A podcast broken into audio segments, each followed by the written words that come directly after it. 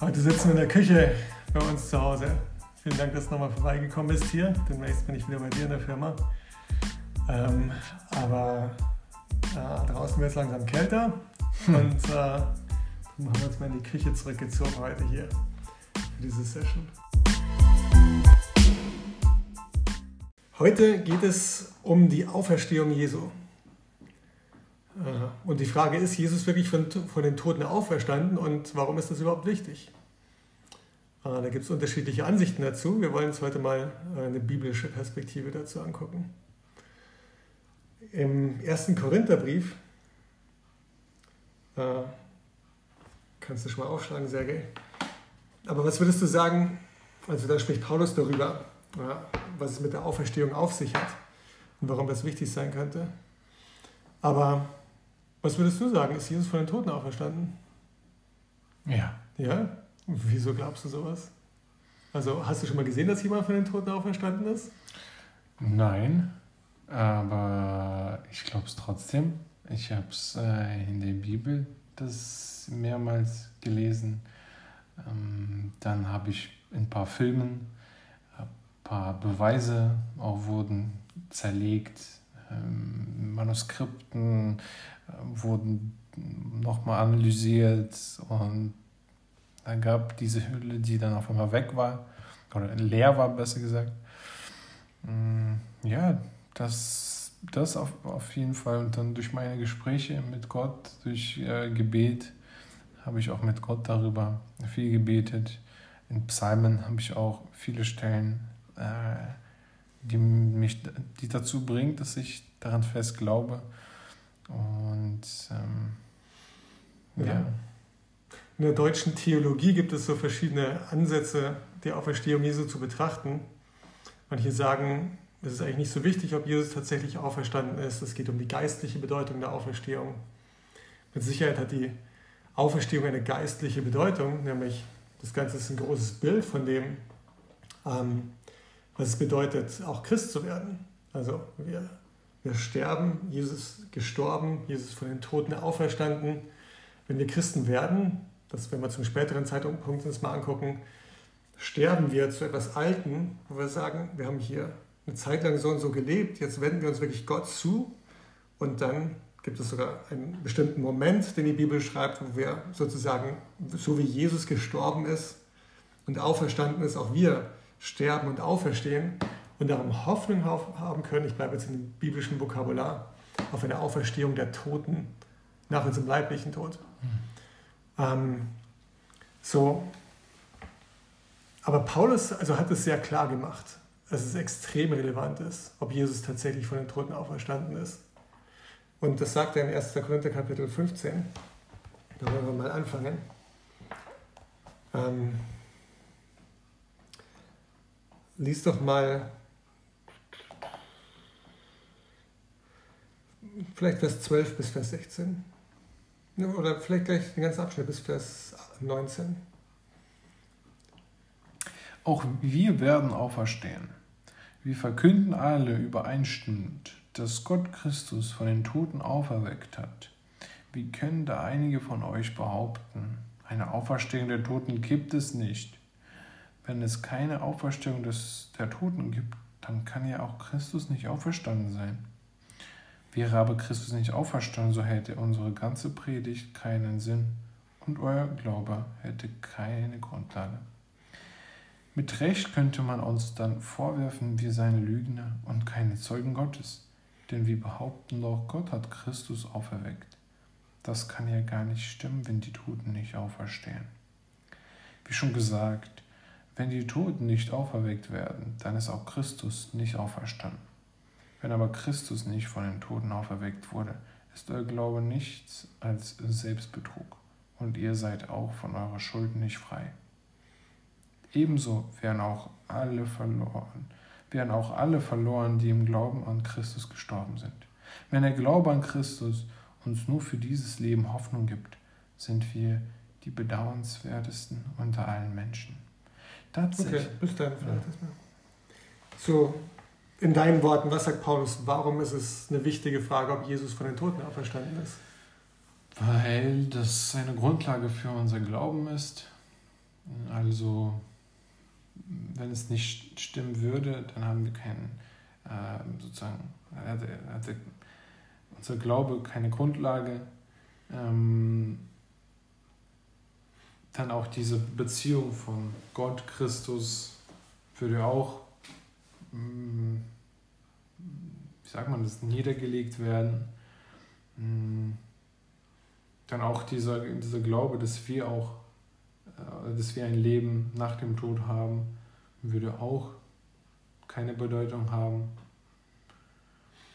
Ja, das ist erstaunlich. Ne? Schon damals gab es die Diskussion. Ich meine, wir reden hier von, ich weiß nicht, vielleicht 20 Jahre nachdem Jesus von den Toten auferstanden ist oder gestorben ist. Äh, da gab es die Diskussion. Erstens, ist Jesus wirklich von Toten auferstanden?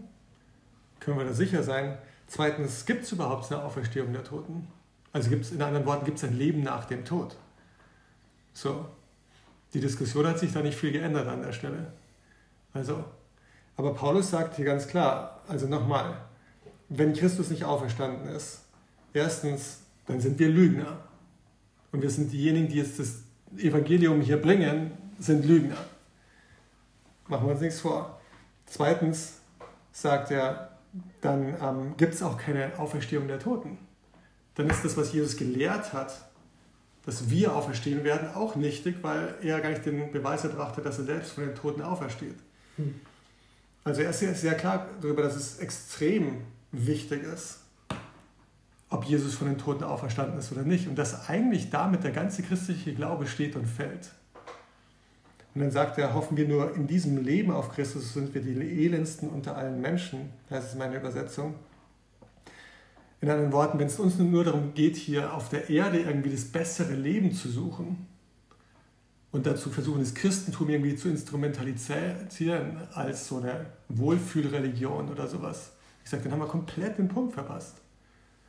Wie gesagt, es geht darum, dass das Leben hier auf der Erde beginnt und dann ewig ist und dass wir physisch sterben und auferstehen werden und die Ewigkeit bei Gott verbringen. Ähm, und er besteht darauf, dass es eine ganz, ganz entscheidende Frage ist, ob Jesus wirklich von den Toten auferstanden ist.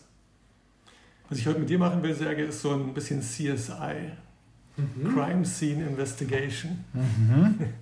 Wir schauen uns mal äh, haben die, wir haben hier schon ein gutes Licht. Okay, das ist kein Verhör, das habe ich nicht gesagt. Wir schauen uns mal zu bei CSI, äh, der eine andere kennt es vielleicht aus diesen ganzen Kriminalfilmen und so weiter. Da ist irgendwas passiert und da gibt es irgendeinen Tatort und dann wird es abgesperrt mit diesem CSI-Tape, dieses rot-weiße Tape, so Tatort steht dann im Deutschen wahrscheinlich drauf oder so. Und ähm, dann versucht man genau zu untersuchen, was genau ist denn hier eigentlich passiert. Und ähm, so würde ich das gerne heute mal mit der Auferstehung machen, mit dir. Und du darfst heute sozusagen den Advokat des Teufels spielen und die ganzen kritischen Fragen stellen. Okay, sehr, sehr gerne. okay? Yes. Ähm, gut, dann lass uns mal zum, zum Tatort gehen. Äh, wir schauen uns, also es gibt, äh, der, der Tatort ist aus vier verschiedenen Blickwinkeln beschrieben, in den vier Evangelien. Wir schauen uns heute mal den Tatort, so wie Matthäus äh, das beschreibt an. Matthäus 27 ist beschrieben letztendlich, wie Jesus gekreuzigt wird. Und äh, wir setzen mal da an, weil das ist eigentlich eine gute Brücke zu dem, wo wir das letzte Mal waren bei den Prophezeiungen über Jesus. Ähm, fangen wir einfach mal an, Matthäus Kapitel 27, Vers 45.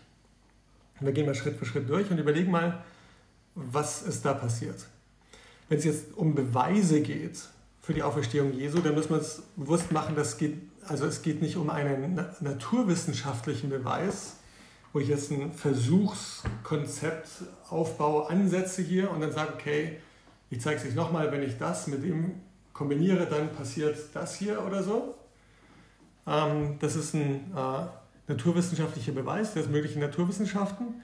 In der, in, in der ja, mit geschichtlichen Dingen muss man anders angehen. Man muss einfach die Fakten sammeln, man muss die Berichte sammeln, man muss die Augenzeugenberichte sammeln, man muss überprüfen, wie zuverlässig die Augenzeugen oder die Berichte sind. Und dann muss man sich ein Bild machen und kann eine Entscheidung treffen, was möglicherweise am naheliegendsten ist. Aber so einen absoluten Beweis, wie dass es die Schwerkraft gibt oder dass, wenn ich das eine chemische Element mit dem anderen kombiniere, dass dann immer das Gleiche passiert, Das ist in der Geschichte nicht möglich. Aber was meinst du, hat es Cäsar gegeben? Ja. Warum? Du, es, Cäsar ist seit 2000 Jahren tot, du hast ihn nie gesehen. Wie kannst du glauben, dass es Cäsar gegeben hat? Weil ich es oft genug für mein Verständnis sozusagen äh, gehört habe durch in äh, Büchern, in Filmen, in Dokus, in Geschichtsbüchern. Äh, okay, also es gibt viele Berichte darüber, ja. aber Netflix und Google ist jetzt nicht die zuverlässigste aller Quellen. Also auch wenn es da steht, weißt du, dass, dass der tatsächlich gelebt hat. Könnte ja auch alles ja. fake sein. Könnte sein. Aber zu oft schon seinen Namen gehört. Und natürlich kann ich es nicht, nicht 100% beweisen mit Fotos oder äh, Berichten, die ich selber erstellt habe. Aber es ist auch alles Glaube, ja, ich glaube, ja, ich habe mal gehört. Glaube ist auch ein guter Begriff da, ne? weil man hat bestimmte Informationen, so ob Cäsar gelebt hat oder nicht, ist jetzt für dein Leben nicht total entscheidend. Mhm. Da fällt es dir relativ leicht, das anzunehmen, weil ja. es viele Berichte zu geben scheint. Und jetzt kannst du dann auch nochmal einsteigen, wenn es dich wirklich interessiert, genau hingucken, okay, was gibt es denn für Überlieferungen, wie viele Überlieferungen gibt es, wie zuverlässig sind diese Überlieferungen. Aber es ist relativ, wäre ziemlich eigenartig anzuzweifeln, dass Cäsar jemals existiert hat oder so. Und dass irgendjemand das so in die Geschichte eingewoben hat, die Geschichte von Cäsar. Ja. Aber am Ende ist es ein Glaubensschritt, ein Vertrauensschritt. Du hast bestimmte, eine bestimmte Beweislage und dann vertraust du darauf, dass es den Typen wirklich gegeben hat. Hm. Und so ähnlich ist es mit allen geschichtlichen Dingen und auch mit der Auferstehung Jesu. Wir wollen uns einfach mal ein bisschen die Beweislage angucken. Und ein paar kritische Fragen. Und die, dafür bist du heute da. heute darfst du die kritischen Fragen stellen. Okay, Vers 45. Äh, Hier ist, sind wir mitten in der Kreuzigung von Jesus drinnen und was danach passiert. Ähm, ich lese mal Vers 45 bis Vers 50. Und dann gehen wir mal durch diesen biblischen Bericht ein bisschen durch. Aber von der sechsten Stunde an kam eine Finsternis über das ganze Land bis zur neunten Stunde. Und als die neunte Stunde äh, und um die neunte Stunde rief Jesus mit lauter Stimme, Eli, Eli, lama sabachthani, das heißt, mein Gott, mein Gott, warum hast du mich verlassen? Etliche der Anwesenden sprachen, als sie das hörten, er ruft den Elia. Und sogleich lief einer von ihnen, nahm einen Schwamm, füllte ihn mit Essig, steckte ihn auf ein Rohr und gab ihm zu trinken. Die übrigen sprachen, halt, lass uns sehen, ob Elia kommt, um ihn zu retten. So, warum ist diese Diskussion da? Also, wenn die kein, ja, die, die, Sprache, die Jesus nicht gesprochen hat, irgendwelche Römer oder so, das nicht verstanden haben, dann haben sie ihn hier Eli, Eli, Lama Sabachthani sagen gehört und wussten nicht, was gemeint ist. Und dann haben sie gesagt, naja, vielleicht ruft er nach Elia und vielleicht kommt der Prophet Elia, der hunderte Jahre vorher gelebt hat, ja, vielleicht doch, um ihn zu retten, machen so ein bisschen Späßchen damit. Mhm. Jesus schrie nochmals mit lauter Stimme und gab den Geist auf. So, hier ist der Moment, wo Jesus tatsächlich stirbt. Ähm, kannst du dich noch erinnern, was es mit diesem Mein Gott, mein Gott, warum hast du mich verlassen auf sich hat? Ja, im Alten Testament haben wir etwas Ähnliches im Psalm bei, von David genau. gelesen. Psalm 22 zitiert Jesus am Kreuz, hängt er, betet diesen Psalm und das ist ein messianischer Psalm, in dem es eine ganze Reihe von Prophezeiungen über seinen Tod gibt. Sehr beeindruckend. Das ist so ein bisschen die Brücke zu unserem letzten äh, Podcast. So, und jetzt hängt Jesus am Kreuz hier und ähm, er stirbt. Wie können wir sicher sein, dass Jesus tatsächlich tot war? Also, manche Leute behaupten, naja, Jesus war ja nur scheintot, möglicherweise. Und dann haben sie den vom Kreuz runtergenommen, aber so richtig tot war er nicht und so Gehirntod konnte man damals nicht feststellen und vielleicht haben sie den Puls gefühlt, dann war sehr schwach und man hat ihn nicht gefühlt. Wie können wir sicher sein, dass Jesus tatsächlich tot war und, nicht, und dann nicht später wieder irgendwie aufgepäppelt wurde von seinen Jüngern, obwohl er gar nicht tot war? Herzschlag, wie du gesagt hast, Puls. Ähm, aber auch da kann man sich nicht sicher sein. Hm. Ähm, weiße Körper, also ein weiß gewordener. Ähm, dann habe ich mal von einem unserer Brüdern einen Bericht ähm, gelesen, wo es stand, irgendwie es kam irgendwie Luft oder so Wasser aus seiner, aus einem, davor glaube ich, ein Teil davor, ähm, kam aus seinem Körper. Und das ist auch so irgendwie so wissenschaftlich bewiesen, dass da irgendwie ähm, Sauerstoff irgendwie sich vermischt und das und das. Aber zu dieser Zeit könnte man das natürlich nicht beweisen. Ja, das ist spannend. Also es gibt zum Beispiel im Lukas-Evangelium die Situation, Jesus hängt am Kreuz, er soll abgenommen werden. Der römische Verantwortliche hatte bei Todesstrafe die Verantwortung sicherzustellen, dass niemand von diesem Kreuz tot runterkommt. Jetzt haben sie ihn gedrängt, ihn abzunehmen, weil es der Sabbattag war. Und ähm, sie wollten ihn nicht da hängen lassen über die Sabbattage. Und ähm, so, und dann, äh, was hat der römische Hauptmann gemacht? Er hat gesagt, okay, wir stellen sicher, dass er tot ist. Sie haben einen, äh, einen, einen Speer genommen und haben ihn in seine Rippen gestochen. Und dann ist, beschreibt Lukas, der also vermutlich Arzt war und auf solche Details geachtet hat äh, und in den Beschreibungen das mit aufgenommen hat, äh, beschreibt, dass Wasser und Blut herauskam. Und das ist einfach eine einfache Beschreibung davon, dass, äh, ähm, dass das Blut schon geronnen war. So. Und geronnenes Blut entsteht nicht, solange ein Mensch noch lebt. Ja. So, Jesus ist wahrscheinlich relativ also für ein Kreuzigungstod, manchmal mehrere Tage dauerte. Man wollte die Menschen ja quälen und äh, die äh, zu unterwerfende Bevölkerung beeindrucken damit. Ähm, aber da Jesus vorher schon ausgepeitscht wurde, geschlagen wurde äh, und schon extrem geschwächt war, ähm, hat er, also ist er dort wahrscheinlich nach einigen Stunden schon gestorben. Auf jeden Fall wurde sichergestellt, dass er tot ist indem man eben diesen Speer in die Rippen ge, also gestochen hat und dann kam Wasser und Blut heraus. Und die Bedeutung macht erst für uns heute Sinn, wo wir das Ganze noch weiter erforscht haben. So, also dieser römische Hauptmann musste sicher gehen, dass der tot ist. Äh, der, die Berichte, die Augenzeugenberichte weisen sehr stark darauf hin, dass er komplett tot war, bevor abgenommen wurde. Ähm, Okay, was passiert dann? Vers 51. Und siehe, der Vorhang im Tempel riss von oben bis unten in zwei, und die Erde erbebte, und die Felsen spalteten sich. Und die Gräber öffneten sich, und viele Leiber der entschlafenen Heiligen wurden auferweckt und gingen aus den Gräbern hervor nach seiner Auferstehung und kamen in die heilige Stadt und erschienen vielen. Das wurde von verschiedenen Seiten berichtet, dass es solche Dinge gab. Äh, zum Zeitpunkt von Jesu Tod und auch, dass es eine Sonnenfinsternis gab. Ähm, jetzt reißt der, der, der Vorhang von oben bis unten in zwei. Auf die tiefere Bedeutung gehe ich da nicht ein. Da kommen wir dazu, wenn wir mal einen Podcast machen über den Kreuzestod Christi. Dann geht es weiter, Vers 54. Als aber der Hauptmann und die welche, mit, die, welche mit ihm Jesus bewachten, das Erdbeben sahen und was geschah, fürchteten sie sich sehr und sprachen wahrhaftig, dieser war Gottes Sohn. Selbst die Römer sind jetzt sehr beeindruckt von dem, was da passiert und fangen an, unter diesem Eindruck zu glauben, dass möglicherweise der tatsächlich, den sie da gekreuzigt haben, Gottes Sohn war.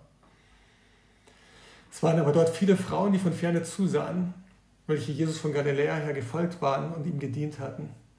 Unter ihnen war Maria Magdalena, äh, und Maria, die Mutter des Jakobus und Joses und die Mutter der Söhne des Zebedäus. So, es gibt verschiedene Frauen, die das hier alles auch sehen und miterleben.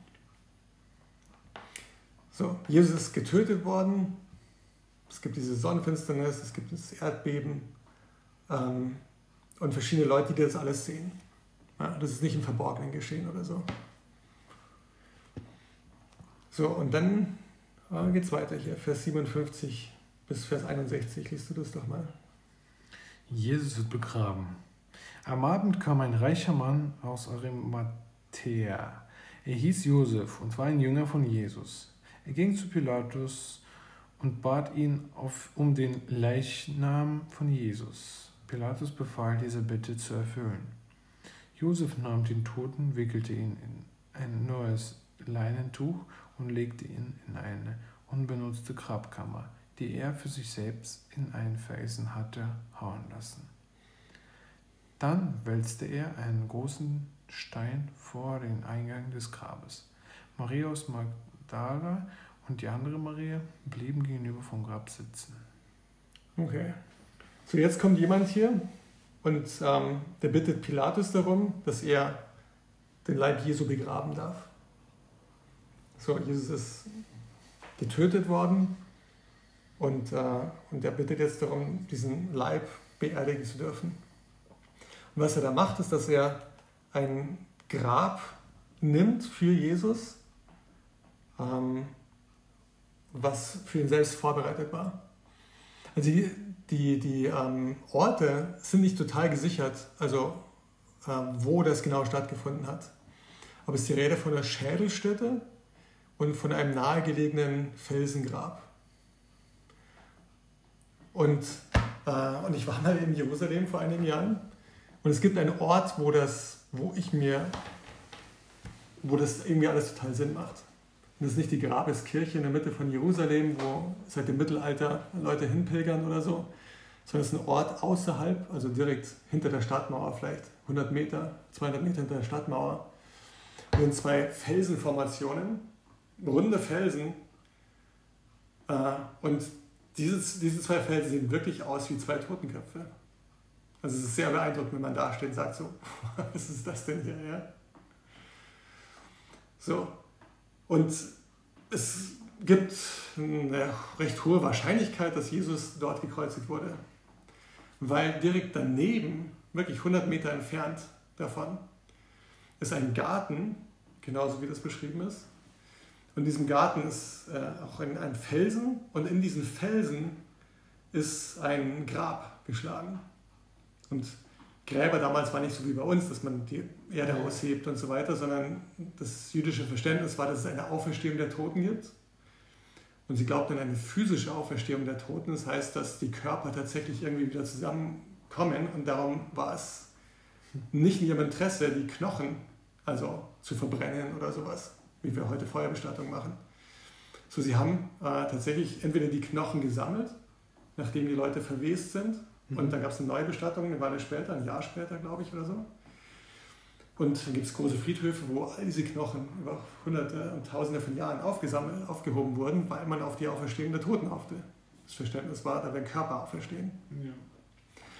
Und, ähm, oder man hat eben so ein, so ein Felsengrab gehabt. Oder das war der Ort manchmal auch, wo die Leute dann verwest sind, bevor dann die Knochen bestattet wurden. Und äh, das ist in Felsen geschlagen. Und dann sieht man dort tatsächlich, also so ein, ja, wie so eine Liege, wo ein Körper abgelegt werden kann. Und dann gibt es einen Stein davor. Zu dem Stein kommen wir gleich. Aber ja, da sieht man eine Rinne davor und wenn ein Stein davor gerollt wurde, wurde nicht so ein Felsen davor gerollt, sondern es war so wie ein großes Rad. Ein ja. geschlagener Stein, ungefähr zwei Meter Durchmesser. Und man, man kann es wirklich so sehen. Also bei diesem Grab, was, das ist historisch gesichert, dass es ein Grab aus dieser Zeit ist. So, darum ist es so faszinierend. Wie gesagt, ob das jetzt das Grab ist, in dem Jesus gelegen ist oder nicht, weiß ich nicht. Aber man kann sich bildlich vorstellen, was da passiert ist. Dann gibt es so wieder eine, eine ähm, Schiene sozusagen aus Stein, in der dieses, dieses Steinrad gerollt wird. Und dann rollt man das vor das Grab und dann rastet es richtig ein und steht einfach davor. Das kann man nicht bewegen. Das kann man nicht bewegen, zumindest nicht alleine. Das kann man bewegen, weil mhm. zu einem späteren Zeitpunkt ja wieder der Leichnam, nachdem er verwest ist, dann werden die Knochen rausgeholt und so weiter. Ähm, aber das kann man nur mit äh, vier, fünf Menschen bewegen. Also ein Rad, zwei Meter Durchmesser, 40 Zentimeter Tiefe, das, was wiegt das? Zwei Tonnen, drei Tonnen Gewicht oder so. Definitiv nicht die Frauen, die hier beschrieben sind. Könnte Maria und die beiden Marias ein paar starke Freunde dazu holen, nachts, und sagen, wir wollen äh, das Körper von unserem Sohn hier sozusagen beschützen, dass keiner hier reinkommt und was mit ihm macht, weil so viel jetzt schon ihm angetan wurde. Komm, Männer, packen wir an, nehmen es und werden es schön irgendwo in einem guten Ort begraben. Das wäre möglich. Ähm, wenn wir nicht weitere Texte hätten, die wir auch lesen. Dann Weil die Frage, die du stellst, deine Befürchtung, die du gerade stellst, dass sowas passieren könnte, hatten die Leute damals sogar. Ja. Warum? Weil Jesus vorausgesagt hatte, dass er auferstehen wird von den Toten. Und jetzt haben einige Leute sich Sorgen gemacht. Moment mal, wie wäre es denn, wenn die Jünger das jetzt faken würden? Was da passiert? Mhm. So, okay, lass uns gucken. Vers 62. Die Wache am Grab. Am nächsten Tag, es war der Sabbat, kamen die obersten Priester und die Pharisäer miteinander zu Pilatus und sagten, Herr, uns ist eingefallen, dass dieser Verführer einmal behauptet hat, drei Tage nach meinem Tod werde ich von den Toten auferstehen.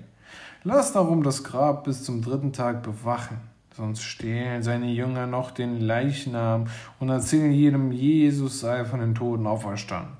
Das aber wäre ein noch größerer Betrug. Ich will euch eine Wache geben, antwortete Pilatus. Geht und sichert das Grab, so gut ihr könnt. Da versiegelten sie den Stein, bei der den Eingang des Grabes verschloss, und stellten Wachposten auf. Okay, Könnte es nicht in dieser Nacht schon geschehen? wie gesagt, möglich ist ganz viel. Das ist so wie mit allen möglichen Verschwörungstheorien. Ne? Fall. Also, äh, gibt es Hannover? Ist Erde nicht Äh, platt? Entschuldigung, Entschuldigung, äh, Bielefeld. Gibt es Bielefeld? das Ist nicht Erde platt und steht auf zwei Elefanten? möglich wäre das, oder? Gibt es nicht eine dunkle Seite von Mond? Hast du sie schon mal gesehen? Gibt es da Transformers? Klar, also wie gesagt, das ist äh, geschichtliche Beweisführung. Ja? Da, da sammelst du bestimmte Indizien und am Ende musst du dir ein Bild machen davon. Ist es möglich, dass die das Ding schnell gestohlen haben, bevor die Römer kamen und das Grab bewacht haben? Äh, bevor die Römer das versiegelt haben? Wir wissen es nicht. Wir waren nicht dabei. Ja. Halten wir das fest. Aber äh, es ist auf jeden Fall berichtet, dass die Hohepriester und die Pharisäer genau diese Sorge hatten und dass deshalb äh, sie Pilatus überzeugt haben, eine Wache zur Verfügung zu stellen. Das war jetzt nicht eine Person, die da gestanden ist. Eine Wache war eine Einheit in der römischen Armee, Mhm. Die das bewachen sollte und das sogar versiegelt hat. Also irgendwas, wo du dann nachvollziehen kannst, ob der Stein schon weggerollt wurde oder nicht. So, das haben sie tatsächlich gemacht. Und äh, das bewacht und tatsächlich, also auch für äh, römische Soldaten, äh, da jetzt irgendwie einzuschlafen oder so, das, das war bei Todesstrafe nicht möglich. Also die Jungs haben sichergestellt, dass sie da nicht irgendwie wegnicken oder sind mal einen rauchen gegangen oder so und dann war der Stein plötzlich weg oder so. Also das ist, wenn man das römische äh, Militär versteht, nicht denkbar. Ja. Okay. Was ist dann berichtet? Vers 28. Ich lese mal. Nach dem Sabbat aber, als der erste Tag der Woche anbrach, jetzt sind wir am Sonntag angekommen, kam Maria, äh, Mag- Magdalena und die andere Maria, um das Grab zu besehen. Und siehe, es geschah ein großes Erdbeben, denn ein Engel des Herrn stieg vom Himmel herab, trat herzu, wälzte den Stein von dem Eingang hinweg und setzte sich darauf. Hm. Hm. Sein Aussehen war wie der Blitz und sein, Angewand, äh, sein Gewand wie weiß wie Schnee. Vor seinem furchtbaren Anblick äh, aber erbebten die Wächter und wurden wie tot. Der Engel aber wandte sich zu den Frauen und sprach, fürchtet euch nicht, ich weiß wohl, dass ihr Jesus, den Gekreuzigten, sucht. Er ist nicht hier, denn er ist auferstanden, wie er gesagt hat. Kommt her, seht den Ort, wo der Herr gelegen hat, und geht schnell hin und sagt seinen Jüngern, dass er aus den Toten auferstanden ist. Und siehe, er geht euch voran nach Galiläa.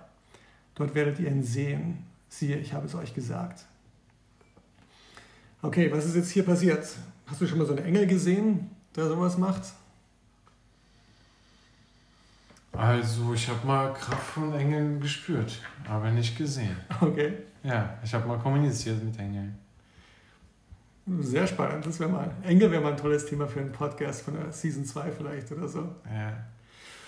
Ähm, auf jeden Fall reden Sie hier von der, also äh, das ist ja jetzt, also etwas, was, was Ma Maria und die andere Maria sagen, was sie gesehen haben, dass da ein Engel war, dass der dort etwas getan hat, was dazu geführt hat, dass der Stein weggerollt ist, Hm.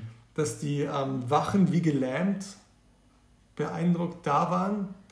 Das ist fast so eine tragikomische Szene, dass dieser, dass dieser Engel dann auf dem Fels, auf diesem Steinrad da oben sitzt und sich Mhm. mit denen unterhält.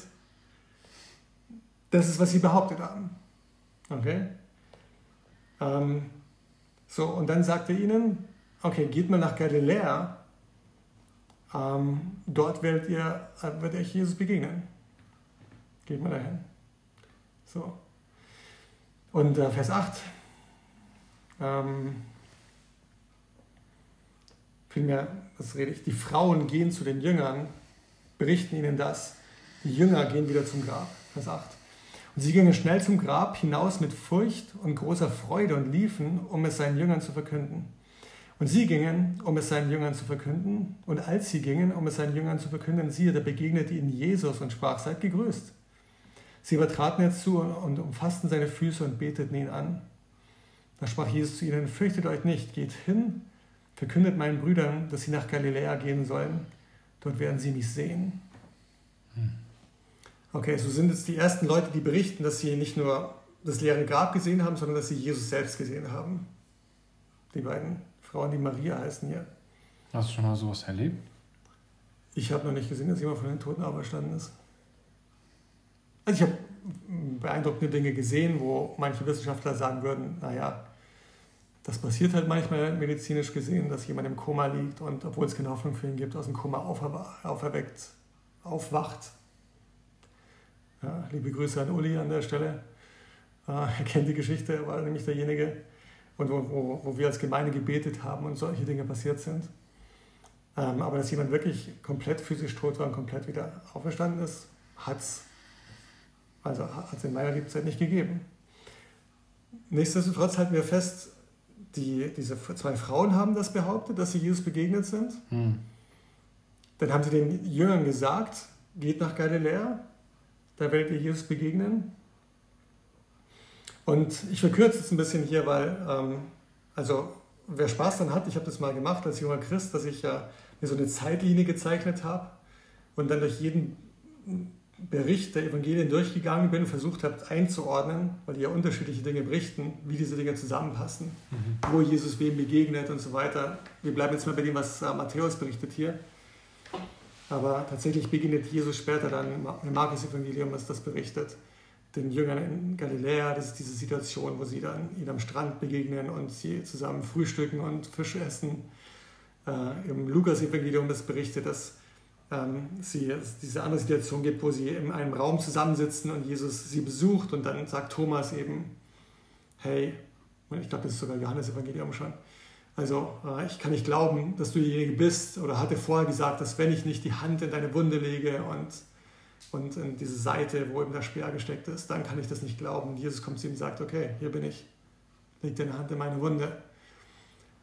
Das ist alles, was, was Leute berichtet haben, die ihn gesehen haben hier später. Ähm, wiederum, also ist das glaubwürdig oder nicht, das muss man selbst entscheiden, aber man muss sich angucken. Ähm, Vers 11, während sie aber hingingen, siehe, da kamen etliche von der Wache in die Stadt und verkündeten den hohen Priestern alles, was geschehen war. Also es kommt diese Wachte, die von Pilatus den Auftrag bekommen hat, äh, also im, Namen der hohen Priester das Grab zu bewachen. Die rennen hin und sagen, boah, ich werde nicht glauben, was hier passiert ist. Äh, sie versammelten sich samt den Ältesten und nachdem sie Rat gehalten hatten, gaben sie den Kriegsknechten Geld genug und sprachen, sagt seinen Jüngern, äh, sagt, seine Jünger sind bei der Nacht gekommen und haben ihn gestohlen, während wir schliefen. Und wenn dies vor dem Statthalter kommt, so wollen wir ihn besänftigen und machen, dass ihr ohne Sorge sein könnt. Sie übernahmen das Geld und taten, wie sie belehrt worden waren. Und so wurde dieses Wort unter den Juden verbreitet bis zum heutigen Tag. Hm. Okay, das ist wieder ein bisschen Verschwörungstheorie hier. Ne? Hm. Ganz schön viel. Ja. ja. Also hier ist berichtet, dass ähm, diese Wache, weil sie ja wusste, das ist das Schlechteste, Schlimmste, was uns passieren kann, dass wir unseren Auftrag hier nicht erfüllt haben, sie rennt zu einem hohen Priester. Die hohe Priester sagen, zumindest ist es hier so beschrieben, wir geben euch Geld und, ähm, und ihr sagt, dass die Jünger danach gekommen sind und gestohlen haben. Und wenn Pilatus euch dann Stress macht, dann setzen wir uns dafür ein, dass ihr keine Probleme bekommt am Ende. So, und dann heißt es hier, ja, bis zum heutigen Tag, als das aufgeschrieben wurde, einige Jahrzehnte später, äh, gab es ein Gerücht, dass die Jünger den Leichnam gestohlen hatten. um das. Und möglich ist das, oder? Warum nicht? Ja, ja. absolut möglich. Wir waren nicht dabei. Wie können wir das wissen? Ja.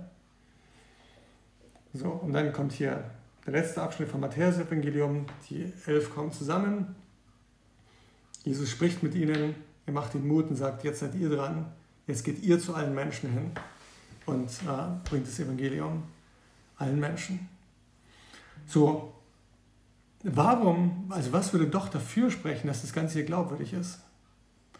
Paulus geht genau darauf ein, in den Versen vor dem, was wir anfangs gelesen haben, im 1. Korintherbrief in Kapitel 15. Lass uns dann noch mal zurückgehen. 1. Korinther. Kapitel 15. Mhm. Vers 12 erklärt er, warum diese Frage überhaupt wichtig ist. Ja, ob Jesus von den Toten auferstanden ist. Davor sagt er einiges, was doch eigentlich wirklich bedenkenswert ist, wenn man sich mit der Frage beschäftigt, ist Jesus von den Toten auferstanden? Ähm, liest du doch mal Vers 1 und 2. Vers 1 und 2. Mhm. Ja. 1. Korinther 15, mhm. genau. Vers 1 mhm. und 2. Liebe Brüder und Schwestern, ich möchte euch an die rettende Botschaft erinnern, die ich euch verkündet habe. Ihr habt sie angenommen und darauf euer Leben gegründet. Durch diese Botschaft werdet ihr gerettet, vorausgesetzt, ihr bewahrt sie genauso, wie ich sie euch überliefert habe. So okay. glaubt ihr vergeblich, mhm. dann reicht das Ziel nicht. Ja. Sie sagt, okay, ich erinnere euch nochmal an die ganz einfachen Grundlagen des christlichen Glaubens. So, und diese Grundlagen sind die Basis dafür, dass ihr überhaupt euer Leben als Christen führen könnt mhm. und dass ihr wirklich diese Hoffnung haben könnt, dass es diese Auferstehung der Toten, das Leben nach dem Tod gibt. So, was sind diese einfachen Grundlagen? Vers 3. Denn ich habe euch zuallererst das überliefert, was ich auch empfangen habe, nämlich dass Christus für unsere Sünden gestorben ist nach den Schriften. Er sagt, okay, erstens, das ist wichtig, Jesus ist für unsere Sünden gestorben nach den Schriften, heißt so, wie es prophezeit war. In Jesaja, an anderen Stellen war darüber die Rede, dass ein Messias kommen wird, der für die Sünde der Menschen sterben wird. Und dass dadurch Menschen frei sein können und eine Beziehung zu Gott haben können weil ihre Sünde weggenommen wird. So, erste Grundlage. Zweite, dass er begraben worden ist und dass er auferstanden ist am dritten Tage nach den Schriften. Okay, zweite wichtige Grundlage. Jesus wurde begraben und Jesus ist auferstanden am dritten Tag nach den Schriften, so wie es prophezeit war. Diese Dinge waren prophezeit, haben wir das letzte Mal darüber gesprochen. So. Danach ist er von mehr als 500 Brüdern auf einmal erschienen. Danach ist er mehr als 500 Brüdern auf einmal erschienen, von denen die meisten noch leben. Etliche aber auch sind entschlafen. Jetzt sagt er, okay, ein paar Leute haben das gesehen. Also zuerst ist er Petrus erschienen, also nachdem Maria erschienen ist, ist hier nicht erwähnt, aber danach sehen wir dann in dem anderen Evangelium, dass er Petrus erschienen ist. Und danach den Zwölfen. Und dann sagt er, und nicht nur das, sondern danach ist er wir haben mal versucht, alles zusammenzutragen, aber mehr als 500 Augenzeugen haben berichtet, dass sie ihn persönlich gesehen haben. Und einige von denen leben sogar noch, sagt er, als er das schreibt. Einige sind auch schon gestorben. Unter anderem einige der Apostel. Kommen wir gleich dazu. So. Danach ist er erschienen dem Jakobus, hierauf sämtlichen Aposteln. Zuletzt von allen erschien er auch mir, der ich gleichsam eine unzeitige Geburt bin. Und, und er sagt, okay, also verschiedene Leute haben ihn gesehen, mehr als 500 Leute haben ihn gesehen, alle Apostel haben ihn gesehen, ich habe ihn auch noch gesehen. Am Ende. Das war auch der Punkt, warum Paulus überhaupt vom Christenverfolger zum Christen wurde, weil er gesagt, ich habe Jesus gesehen einige, äh, einige Monate nach seiner Auferstehung. Und das war für ihn sehr eindrücklich und überzeugend. Und jetzt müssen wir überlegen, was, ist, was für ein Leben haben die Leute gelebt, die behauptet haben, Jesus zu sehen? Also Paulus redet hier selbst, ist von einem Christenverfolger zu jemandem geworden, der den Christen, christlichen Glauben verbreitet hat, gegen extrem viel Widerstand, der mehrmals gesteinigt wurde von Juden dafür, der fliehen musste, der Wohlstand aufgegeben hat, um das zu verbreiten. Jetzt kann man sagen, naja, klar, religiöse Wahnsinnige gibt es immer. Ach, auf jeden Fall. Ja. Verrückt geworden. Es gibt viele Verrückte, die dann in den Irak ziehen oder ins äh, kurdische Gebiet oder in, nach Syrien, um dann vor irgendeiner Wahnvorstellung zu kämpfen. Gibt es sowas? Klar gibt es sowas. Ähm, aber Paulus sagt, ja, ich habe ihn gesehen. Jetzt nimmst du die, diese zwölf Apostel hier, oder elf. Ah, Judas hat sich umgebracht. Und äh, was die gemacht haben, ich habe jetzt nochmal hier ein bisschen nachgeguckt, um es ein bisschen zusammenzutragen. Im National Geographic gibt es hier so einen Bericht über die verschiedenen Apostel und wie sie gelebt haben und gestorben sind. Und da ist es hier, elf der zwölf Apostel, ich stelle den Link gerne in die Show Notes, elf der zwölf Apostel starben der Überlieferung nach dem Märtyrertod. Überlieferung heißt wiederum Geschichtsschreibung, beschreibt, wie elf von diesen zwölfen, also Matthias wurde nachgewählt, darum ist es wieder Rede von zwölfen. Und elf von diesen zwölfen sind am Ende gestorben für diese Überzeugung. Petrus und Andreas und Philippus wurden gekreuzigt, genau wie Jesus. Jakobus der Ältere und Thaddäus starben durchs Schwert, wurden wahrscheinlich geköpft. Jakobus der Jüngere soll, mit einer Keule erschlagen worden sein. Bartholomäus zogen seinen Peinigern bei lebendigem Leib die Haut ab und kreuzigten ihn. Von Thomas und Matthäus berichtet die Geschichtsschreibung, dass äh, Feinde sie mit Lanze und Schwert durchbohrten. Matthäus wurde gesteinigt, Simon gekreuzigt oder in zwei Hälften zersägt. Johannes starb als letzter Apostel wahrscheinlich friedlich. Also, halt mal fest, hier sind zwölf Leute, die haben dann gesagt, wir haben Jesus gesehen, wir sind total davon überzeugt. Nun, behaupten, das zu behaupten, ist eine leicht einfache Sache. Jetzt ein Leben zu führen, wo man sich dann total dafür einsetzt, das zu verbreiten hm. und bereit dafür ist, solche, ich meine, das war nur final der Tod, wie sie am Ende getötet wurden. Ja. Aber auch, der, auch die Jahre oder Jahrzehnte davor haben sie viel Leiden auf sich genommen, viel Widerstand auf sich genommen, um das zu verkünden. Muss man sich, die Frage ist einfach, was ist da passiert? Ne? Ist ihm wirklich Jesus begegnet? Also, beweisen werden wir es nicht können. Aber wir müssen zur Kenntnis nehmen, dass die Leute, die behauptet haben, Jesus nach seiner Auferstehung zu sehen, ein Leben geführt haben, wo sie sich völlig bereit waren aufzuopfern für diese Überzeugung. Und selbst wenn sie mit dem Tod bedroht wurden, keinen Rückzieher gemacht haben. Was denkst du darüber? Was sagt der Zweifel an dir? Wie viele zu dieser Zeit so gestorben sind. So mit sehr viel, mit sehr viel Quälerei. Und viele Fanatiker gibt es auch heute. Ja. Und das ist jetzt nur ein Zufall. Was wäre der Unterschied zu religiösen Fanatikern, die heute, um als Extrembeispiel zu benutzen, äh, für den IS irgendwo einen Krieg ziehen und dafür sterben und den Jüngern? Also jetzt ein Beispiel war ja, wie war das Jak Jakobus, der äh, gar nicht geglaubt hat und äh, verfolgt hat? Paulus. Paulus. Mhm. Ähm, das ist ein gutes Beispiel, okay. Nach, der, nach dem Treffen hat sich sein Leben komplett verändert. Aber bei den anderen, die, haben ja, die waren ja fanatisch schon davor. Und dann haben die noch zu den fanatischen Fantasien, dass es Gott gibt und oder Jesus äh, äh, Sohn von Gott ist. Dann haben die den, den lieben Jesus, den die so anbeten, nochmal gesehen. Das passt ja ins Bild. Ja, die Frage, haben die eine Massenhalluzination gehabt? Gibt es sowas überhaupt? Ach, zu dieser Zeit hat man bestimmt vielleicht irgendwie einen Tee getrunken, wie das populär genau. war. Und einen, einen Tee gehabt. Manche, manche haben Jesus gesehen, manche haben irgendwelche Wesen gesehen. Das ist jetzt nicht in unserer Kraft zu verstehen, was, was man da für äh, Drogen genommen hat. Man weiß ja nie. Man weiß ja nie, absolut. Stimme ich dir dazu. Also mit absoluter Gewissheit können wir das nicht sagen. Ich glaube, wir müssen trotzdem festhalten, dass die Leute sich für etwas eingesetzt hatten, von dem sie genau wussten, dass es eine Lüge ist, dass sie es erfunden haben, dass sie den Leichnam gestohlen haben in Wirklichkeit.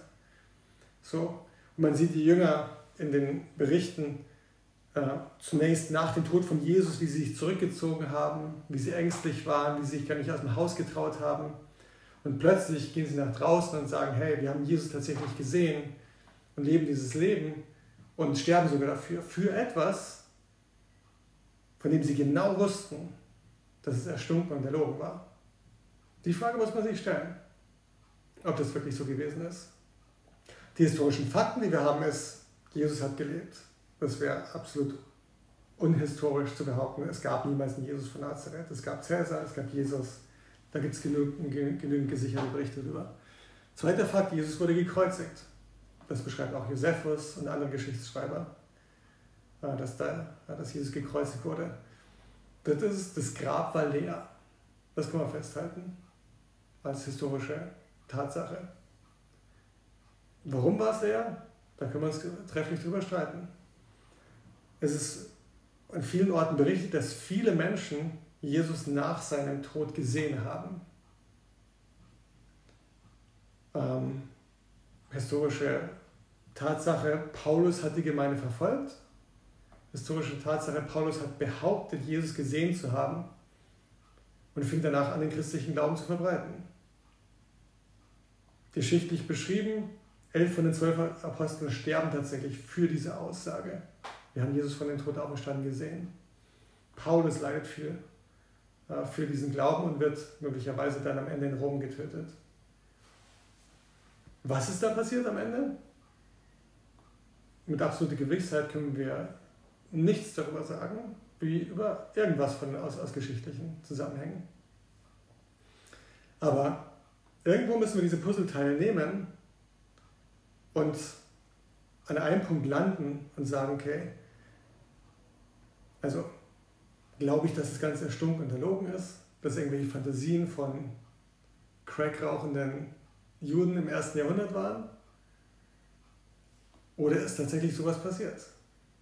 Jesus hat vorausgesagt, dass er von den Toten auferstehen wird. Und dann hast du den christlichen Glauben und diese unglaubliche Lehre, über die wir schon gesprochen haben, dieses unglaubliche Leben, was Jesus gelebt hat. War das ein crackrauchender Jude, der sich irgendwas ausgedacht hat? Also das ist eine Entscheidung, die wir treffen am Ende. Und ein Glaubensschritt, wo wir sagen, ich habe jetzt diese verschiedenen Fakten hier und ich vertraue darauf, dass es so war, wie, wie er es gesagt hat. Oder ich treffe halt die Entscheidung, dem nicht zu vertrauen. Das ist eine Entscheidung, die jeder macht. Und das ist auch der Punkt, wo am Ende, wenn es später heißt, dass der Glaube uns rettet, das ist dann wirklich dieser Schritt von, okay, ich habe mir das angeguckt, ich habe mir das Leben von Jesus angeguckt, ich habe, wie Jesus gesagt hat, wirklich rausfinden. Sicherheit bekommt ihr erst, wenn ihr anfängt, das umzusetzen und zu leben. So diese Sicherheit kann ich erst gewinnen, wenn ich anfange, das zu praktizieren. Und dieses Vertrauen, dieser Glaube wächst natürlich auch jedes Mal, wenn, ich, äh, wenn du Erfahrungen machst, wie das deine Ehe verändert oder das äh, ein, ein Problem in deinem Leben löst oder in, dein, dein, dein, im Umgang mit Menschen wirklich Wirkung zeigt. Dann wächst dieses Vertrauen und der Glaube. Und genauso ist es auch mit dieser Auferstehung. Ja? Aber es ist ein absoluter Kernpunkt des christlichen Glaubens, äh, dass Jesus der Messias war, dass er gekreuzigt wurde, für unsere Sünden gestorben ist und von den Toten auferstanden ist. Und das ist alles, worüber wir heute in dem Podcast reden wollen. Und das war echt unangenehm für mich. Was genau? Meine Fragen zu stellen. Okay. Mich in jemanden hineinzuversetzen, der alles verneint und äh, ja, ist schon ein ist schon ein wegloses Leben. Ich weiß nicht, man kommt immer an ein Wand an, wenn man, wenn man nach etwas sucht. Ich weiß nicht, ob ich es mal erzählt habe. haben wir das im Podcast besprochen oder wann anders, ich weiß es nicht, aber vielleicht äh, erzähle ich es zweimal. Aber ich kann mich erinnern an eine Situation, wo ich sehr große Zweifel daran hatte, ob Jesus wirklich von den Toten auferstanden ist. Und zwar nachdem ich Christ geworden bin. Damals haben wir eine Gemeinde in Düsseldorf gegründet. Wir waren eine ganz kleine Gruppe. Ich habe ein paar Begegnungen gehabt mit Menschen, die mich sehr abgelehnt haben, die das überhaupt nicht cool fanden, dass wir überhaupt eine Gemeinde dort gründen, dass wir über unseren Glauben reden. Ich habe eine Ausbildung gemacht, war in der Berufsschule dort als Industriekaufmann äh, damals und habe da einige sehr komische Kommentare und Blicke bekommen, wenn ich versucht habe, über meinen Glauben zu reden mit Menschen. Und da habe ich wirklich große Zweifel gehabt. Die haben mich so ein bisschen gefragt, was mache ich denn hier? Wie blöd. Also, wieso mache ich mein Leben so kompliziert? Ich gehe hier hin, ich spreche mit Menschen über meinen Glauben, die finden es noch nicht mal schön, die, die freuen sich noch nicht mal drüber. Ich fühle mich so ein bisschen einsam und eigenartig hier. Was soll das hier? Doktor, warum hast du mich verlassen? warum hast du mich verlassen? So habe ich mich gefühlt. Gibt es dich überhaupt? Ist überhaupt hier irgendjemand? Oder bin ich sich selber in so einem religiösen Ding hier drinnen, wo ich mich in was reinsteige, hier mit dieser Tod und Auferstehung Jesu? Und äh, dann hat mich äh, ein Freund gefragt, das, den ich mich sehr daran gesagt okay, so diese Zweifel kenne ich auch. Was machst du denn, wenn du diese Zweifel hast? Und ich habe damals gesagt, naja, dann gehe ich hin, ich erforsche das nochmal mit der Auferstehung, ich lese das nochmal, ich lese mal die Prophezeiung über Jesus. Und ich sage, ja, aber das hast du schon jetzt wie oft gemacht? Zweimal, dreimal, fünfmal? Schon mehrmals gemacht, oder? Und trotzdem hast du noch Zweifel. Ich glaube, eine andere Spur, der du mal nachgehen kannst, ist, warum will ich eigentlich zweifeln? Welchen Vorteil brächte es mir, wenn das Ganze hier nicht wahr ist und meine Zweifel berechtigt sind? Und das war für mich so ein Moment, wo ich gedacht habe, ja, ich will eigentlich zweifeln, weil es gerade sehr schwierig ist, weil es gerade sehr herausfordernd ist. Aber nicht, weil sich plötzlich die Sachlage geändert hat und die Prophezeiungen verändert haben oder ich neue Fakten über die Auferstehung entdeckt habe, warum äh, das dann vielleicht doch nicht glaubwürdig ist. Hm. Und das würde ich auch mal einfach zur Diskussion stellen, wenn einer der Zuhörer jetzt das Gefühl hat, ja, aber das mit der Auferstehung ist alles Quatsch so. Und mit dem christlichen Glauben bin ich mir auch nicht so sicher. Geh mal der Frage nach, warum wäre es so schön und vorteilhaft, wenn es so wäre? Oder eine Frage, oder Tatsache, wenn es alles, das Ganze hier, worüber wir Podcast halten, über, über was hier in der Bibel, wie wir das alles lesen, wenn es alles nicht stimmt, ähm, oder kein, kein, ja genau, wenn es alles nicht stimmen würde, es würde nichts verändern. Aber wenn es stimmt, worüber wir diskutieren, dann wäre es ein fatales Fehler für jemanden, der an Gott zum Beispiel nicht glaubt. Hm. Verstehst du? Ja. Für jemanden, der an Gott nicht glaubt, wenn diese Person doch recht hat und das alles hier nicht stimmt, es würde nichts in seinem Leben verändern. Hm. Aber wenn es doch stimmt, wenn es doch Jesus gibt, wenn es doch ein Leben danach gibt, wenn es doch ein Gericht gibt, das ist, das ist schon etwas Gefährliches, was dich dann erwartet. Ja, gefährlich natürlich in Bezug auf, gibt es eine Ewigkeit mit oder ohne Gott. Aber auf der anderen Seite finde ich es auch einen inspirierenden Gedanken zum Schluss hier zu sagen, hey, wenn Jesus tatsächlich der Messias war, wenn Jesus tatsächlich uns vorgelebt hat, wie wir als Menschen am besten leben können. Am glücklichsten. Ich meine, was wäre das für ein Gewinn und, und, und wie fatal wäre es, das zu verpassen, das abzulehnen? 90 Jahre lang etwas zu, zu befolgen, eigenen Sinnen, eigenen Wünschen. Die am Ende zu nicht zu viel führen.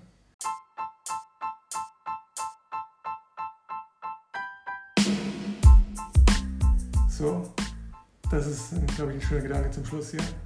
Vielen Dank für alle, die es bis zur Minute 54 durchgehalten haben. Ich wünsche euch eine schöne Woche.